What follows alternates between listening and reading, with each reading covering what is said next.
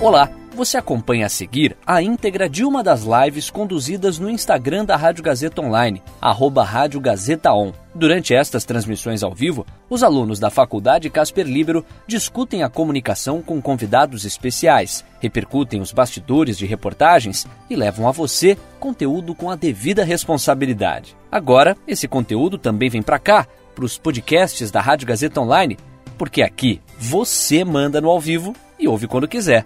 Boa live para você. Fala, gente, tudo bem? Agora sim, melhor aqui, conectei, tive um probleminha técnico com a internet, mas já estou de volta aqui então para começar essa live para falar com o Matheus Omena, casperiano e repórter de esquinas, que fez uma reportagem falando que nem eu tinha comentado, é um país com profundas desigualdades, um país com, que tem ódio às minorias, e eu não estou nem falando do Brasil, estou falando da Índia. Então hoje a gente vai falar sobre a Índia aqui nessa live vai falar como está o enfrentamento deles em, res, em relação à pandemia, como a, as complexidades que envolvem justamente a sociedade indiana, tudo que envolve, porque a Índia, se o Brasil já é um país complexo, a Índia chega a ser ainda mais complexo. Aí eu já estava até quase começando o papo, aqui tinha o pessoal entrando, tive um probleminha com a internet, continua aparecendo para mim, inclusive, até continuei mais tempo, até peço perdão pela demora para voltar, mas aí já resetei o roteador, acho que agora foi. E eu vou conectar com o Matheus para a gente começar então a conversa, que o caminho das Índias é longo. Tive um certo probleminha aí também, mas deu tudo certo. Vamos ver. Acho que agora vai a conexão com o Matheus. Obrigado a todo mundo que está aí com a gente. Podem mandar perguntas também. Oi, Matheus, agora sim, tudo bem? Olá, tudo bem? Tudo certo. Até desculpa, acho que o problema foi aqui comigo, a conexão, mas agora deu tudo certo. Agora dá, e... Tá certo. Ah, tranquilo. Tu tá me escutando bem, me vendo bem, né? Tá, tudo bem. Tudo funciona. Perfeito. O Matheus, primeiro de tudo, explica pra gente essa missão de falar sobre a Índia. Foi você que escolheu esse recorte, esse desafio?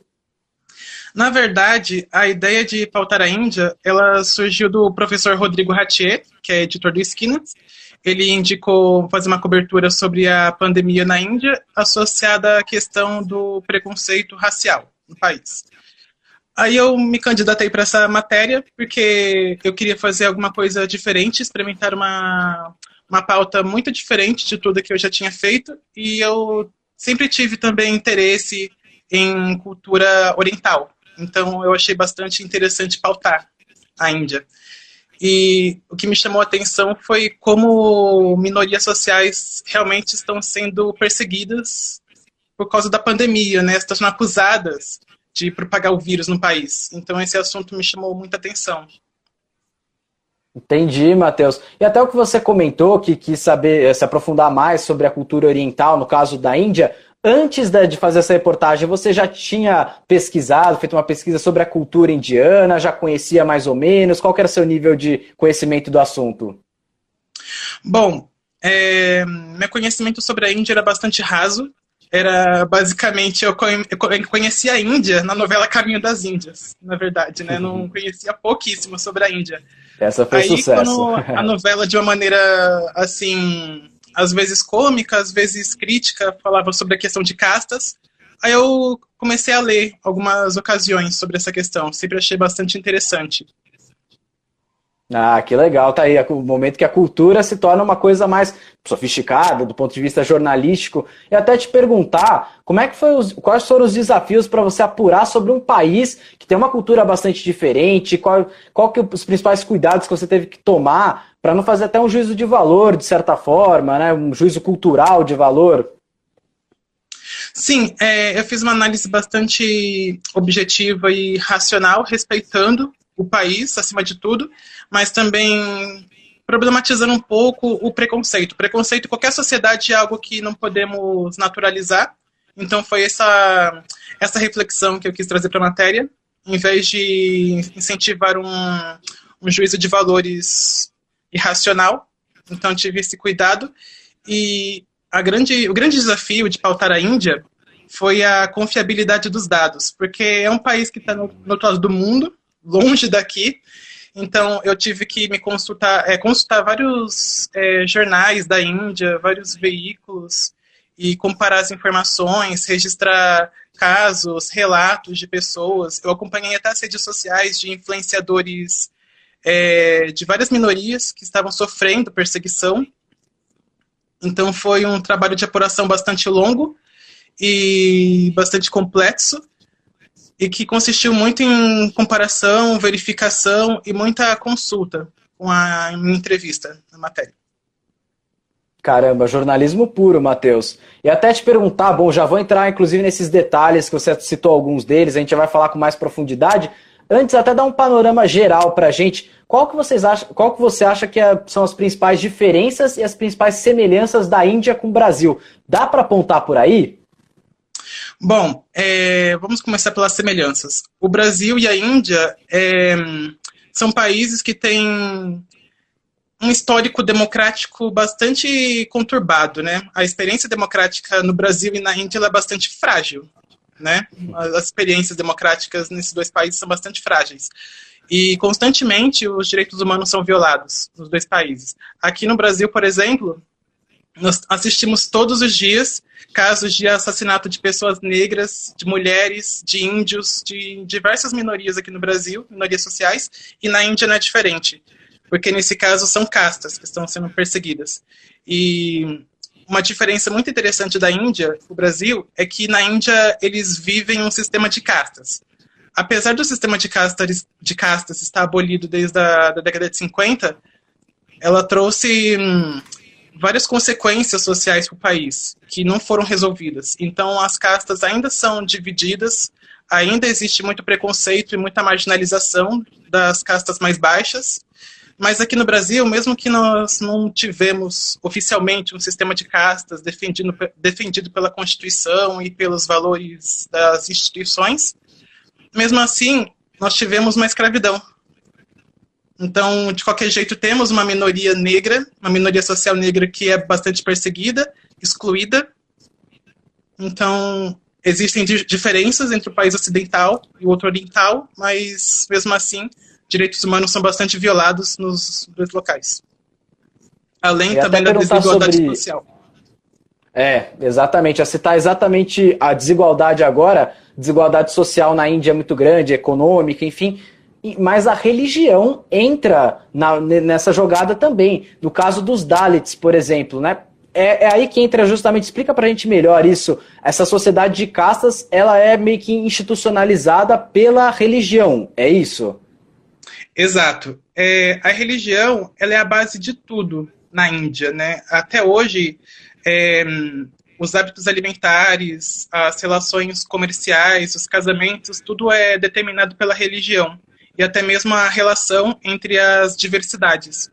O sistema de castas da Índia, ele ele é milenar, ele tem mais de dois mil anos, e ele acabou pela Constituição indiana na década de 50, quando a Índia se tornou um país independente, mas esse, as consequências se mantêm até hoje. Né? Você tem castas privilegiadas de pessoas é, que são pessoas mais ricas e pessoas mais pobres, né? O, o, sistema de casta determina a posição social da pessoa a partir do nascimento, né? Ela não pode sair desse sistema.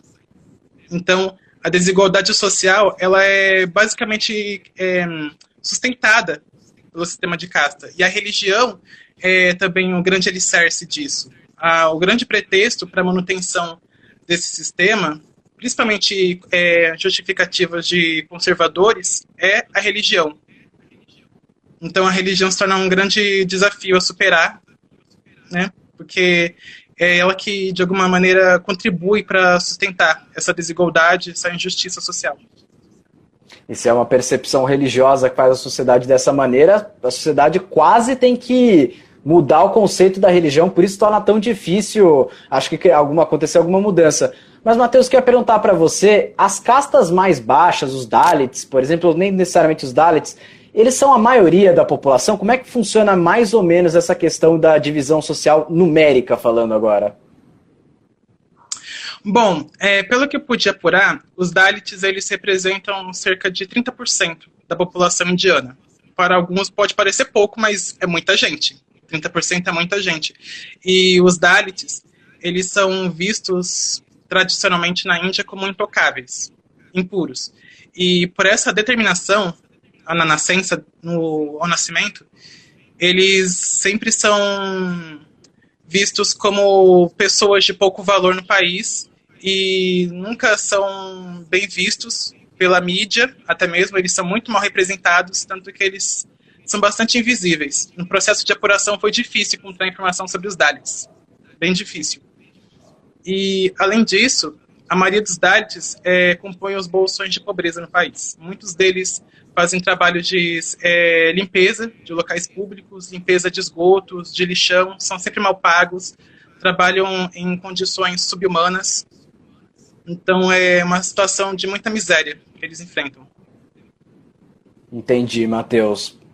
E que pena, né? Essa, toda essa situação, todos esses problemas, essas desigualdades perpetuadas por uma religião, por uma sociedade desigual. Chegou a pergunta do Rodrigo Ratier aqui, sempre presente, sempre mandando perguntas. Pessoal, fique à vontade, assim como o Ratier, manda a pergunta de vocês também. Primeiro ele elogia sua reportagem, fala que ela foi, ficou muito bacana e te pergunta como é que foi a apuração de uma reportagem de uma cultura tão distinta da nossa. Se teve muita pesquisa e inclusive eu já acrescento um pouco como que você, como que você fez para pesquisar todas as informações que você trouxe na sua reportagem?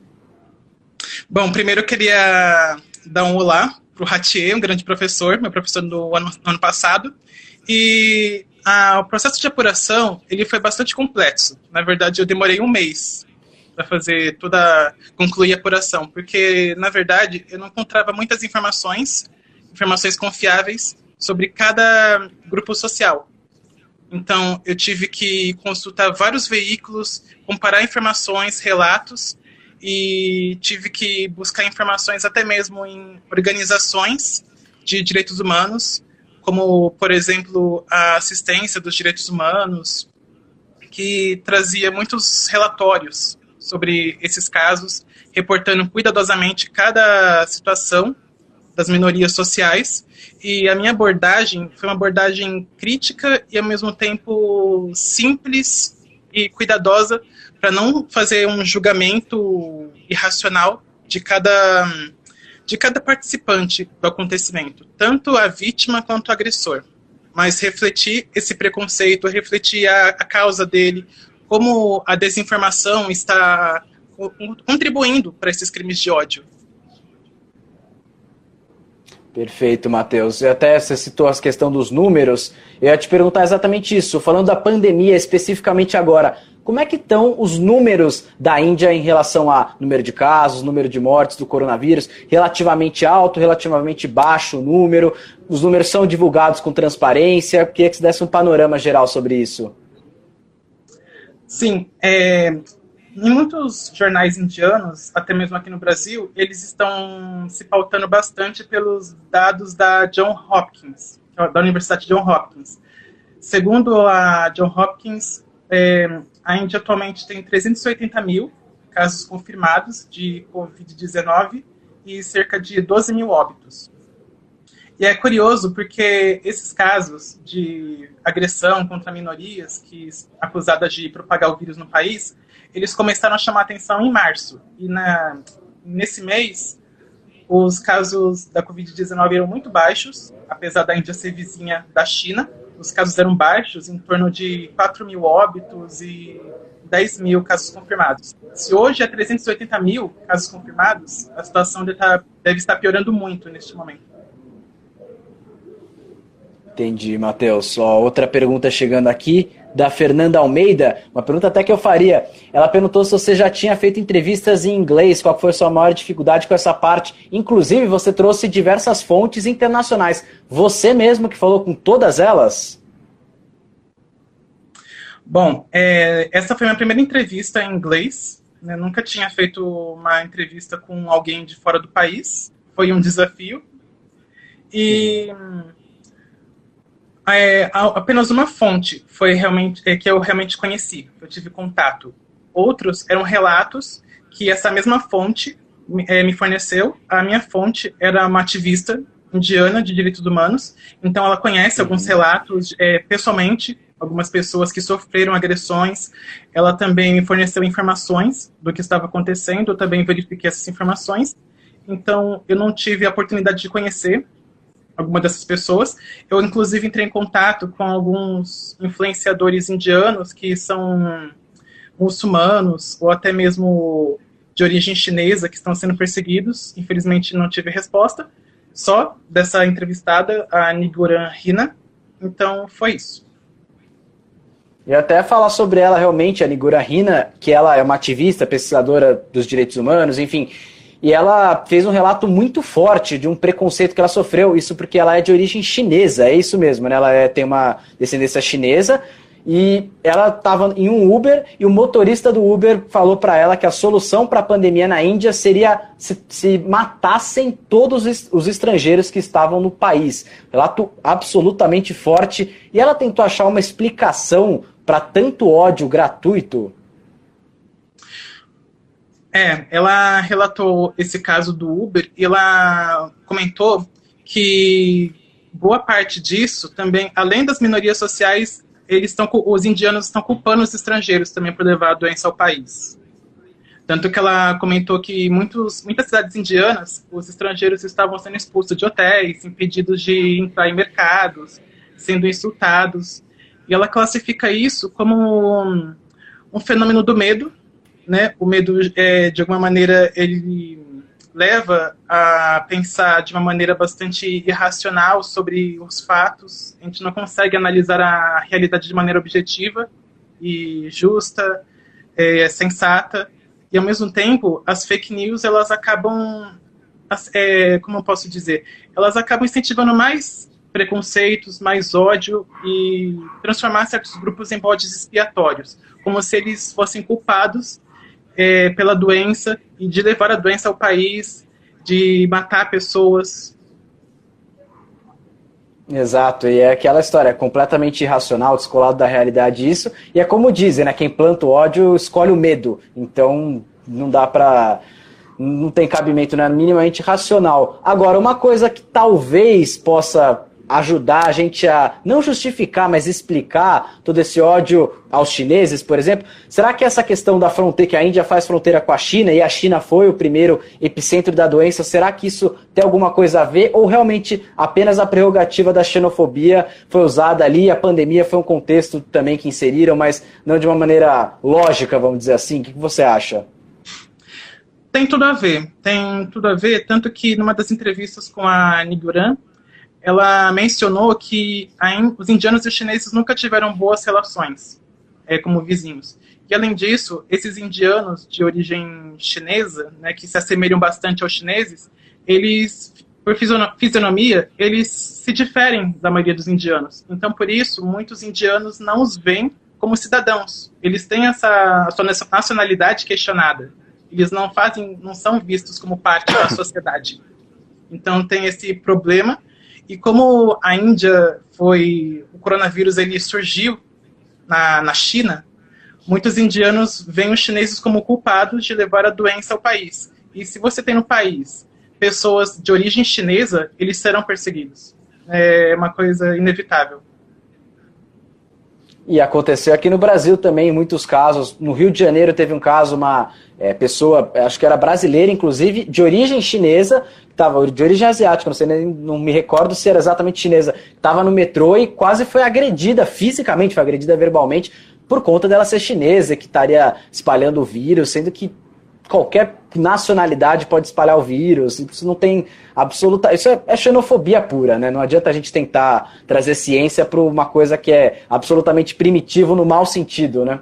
Outro preconceito que existe lá, além da xenofobia, é a questão da intolerância religiosa e principalmente entre os hindus e os muçulmanos. Os hindus são maioria na Índia, claro. Você até citou o conflito da Caxemira, né, da independência da Caxemira contextualiza para a gente esse conflito e o que, que o conflito, como é que o conflito pode perpetuar essa intolerância entre as duas religiões?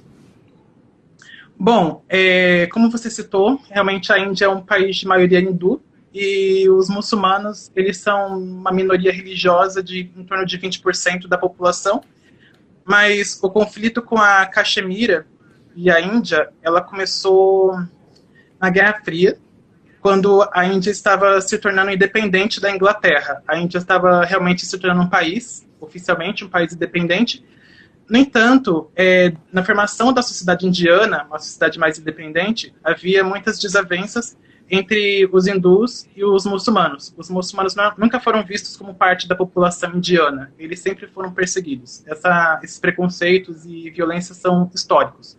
No entanto, é, é, parte da Índia, que era muçulmana, é, promoveu uma guerra civil e eles se tornaram independentes. E essa parte da Índia independente hoje é o Paquistão. Então essa guerra atu atual entre a Caxemira, ela envolve três atores, vamos dizer assim, três é, elementos: a Índia, a, o Paquistão e o Estado da Caxemira, porque tanto o Paquistão ele reivindica que Caxemira seja independente. No entanto, a Índia não aceita é, essa dependência por questões não religiosas apenas.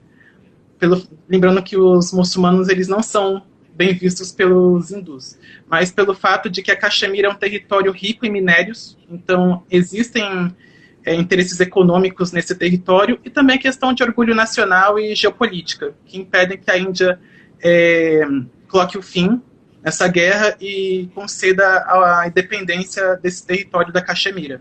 E como a Caxemira é um território majoritariamente muçulmano e muitos deles são pobres, eles precisam se deslocar para os outros estados do país em busca de empregos e melhores condições de vida, mas eles também são excluídos da sociedade, vítimas de muita opressão. Caramba, a Índia realmente é um país complexo de se entender, a cultura, a política, Caramba, essa da Caxemira também é muita. Eu não sabia, sinceramente, eu não conhecia muito essa informação dessa, toda essa disputa. Que interessante que você trouxe tudo isso na sua reportagem. Agora, Matheus, como que todas essas, todos esses preconceitos, essas diferenças que a gente conversou, essa complexidade da sociedade indiana pode atrapalhar no, nas medidas sanitárias básicas né, contra a pandemia do coronavírus? Você acha que tem relação? Dá para fazer esse, esse link?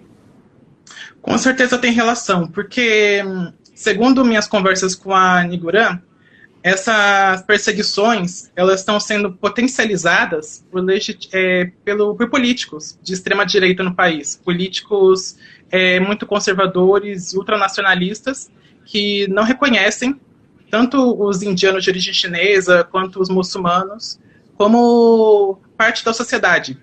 E muitos deles estão difundindo nas mídias sociais é, fake news acusando esses grupos de propagar o, corona, o coronavírus. Então, a participação de autoridades, de alguma forma, dá legitimidade a essas perseguições. E, pelo que eu pesquisei, não são apenas políticos, mas até mesmo policiais estão reprimindo minorias com, com essa justificativa. Então, isso deixa essa, essa população mais vulnerável, a, não só à violência, mas também a contrair o Covid-19 porque muitos deles, por exemplo, estão sendo proibidos de entrar em hospitais, de entrar em farmácias, mercados. Muitos deles, por exemplo, estão sendo despedidos é, arbitrariamente dos empregos. Então, é uma perseguição de ambos, de vários lados, e que deixa essa população bastante vulnerável em vários aspectos. Quer dizer, nem mesmo a pandemia fez com que dessem um olhar mais humanizado para as minorias, né? Pelo contrário, parece que agravou ainda mais, piorou ainda mais. Inclusive, você citou que os Dalits, né, aquele grupo dos chamados intocáveis, né, na, na sociedade de castas é, indiana, eles estão numa espécie de quarentena compulsória. Qual que é a justificativa das autoridades para essa quarentena compulsória? Até explica melhor para a gente isso. Então, essa parte dos Dalits foi complicada encontrar justificativas para essas violências, porque foi interessante porque os Dalits eles entraram na matéria quase que na entrega da, do texto para esquinas. Foi bem interessante, porque eu descobri que, além da, de questões culturais, deles serem vistos como impuros e intocáveis, muitas pessoas, a partir do medo, da desinformação e de preconceitos arraigados, eles também culpam os Dalits por todos os males do país, inclusive pela chegada do Covid-19. Então, é um problema bem complexo. E até mesmo autoridades sanitárias estão reprimindo Dalits. e a polícia também proíbe eles de sair de casa, até mesmo para ir numa farmácia, para comprar remédios. E muitos de, dos Dalits, eles vivem em condições de miséria. Então, eles sofrem muito para, pelo menos, ter acesso a alimentos, a medicamentos, a itens básicos de proteção. Quer dizer, já é uma vida complicada, uma vida difícil.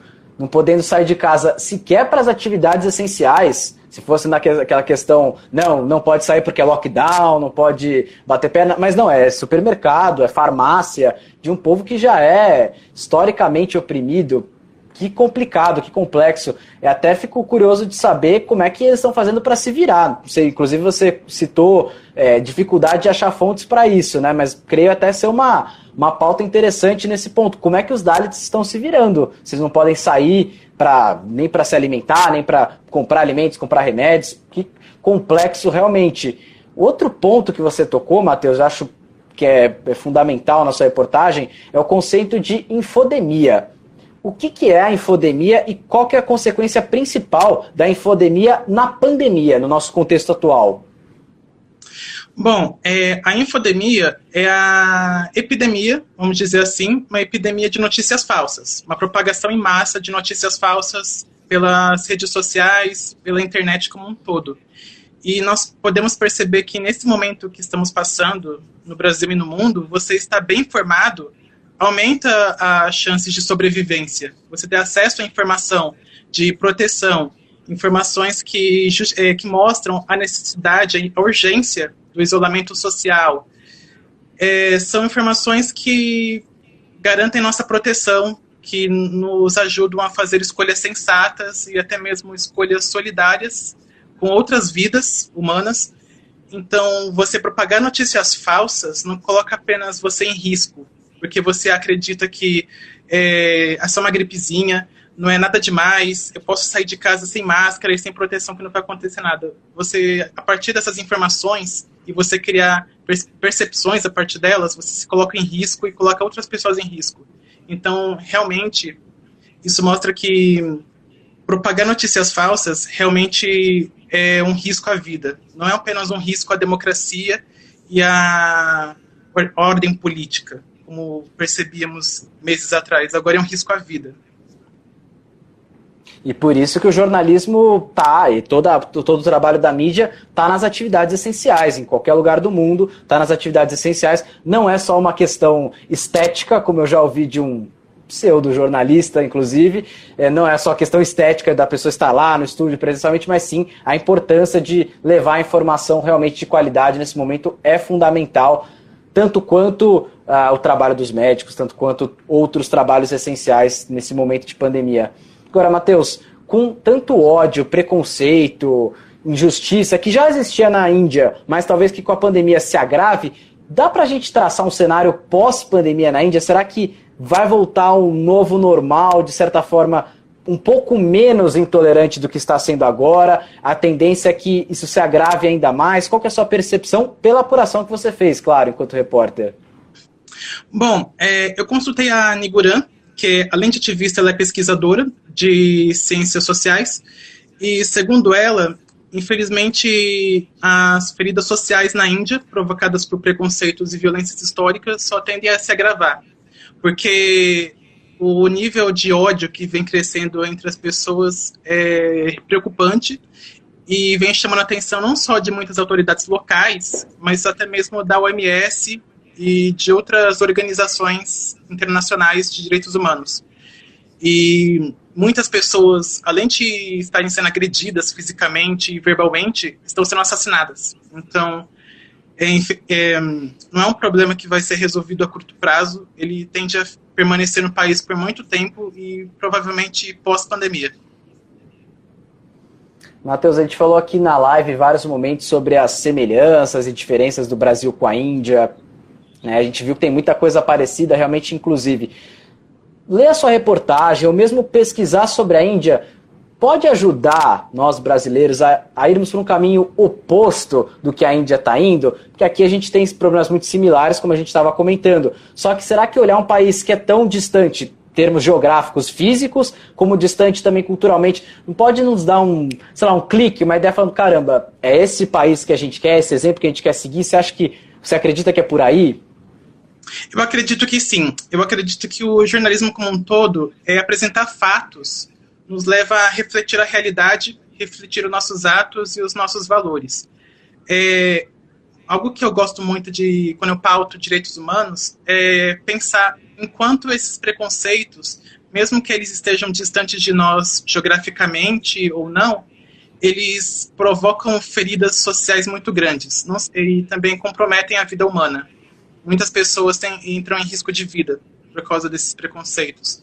Então, eu quero acreditar que pautar a Índia leve muitas pessoas a pensar também nos problemas do Brasil e muitos preconceitos no Brasil que muitas vezes não não levam tanto debate, não chamam tanta atenção, como racismo, como feminicídio, e que possamos pensar como nós, como cidadãos, podemos enfrentar isso todos os dias, como podemos mudar nossos valores, nossos pensamentos.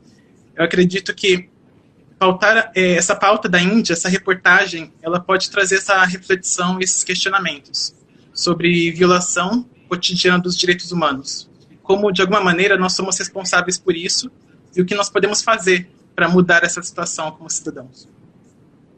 Isso é até porque se a gente ficou chocado com o que acontece na Índia, bom, acontece no Brasil também. Talvez aqui a gente não tem Dalits ou religiões que, é, impunham, que, que imponham castas, né? Mas mesmo assim, a gente tem profundas desigualdades, profundas perseguições às minorias ainda em 2020. Então, em essência, somos todos humanos. Acho que é que dá para levar de lição disso tudo, né, Matheus?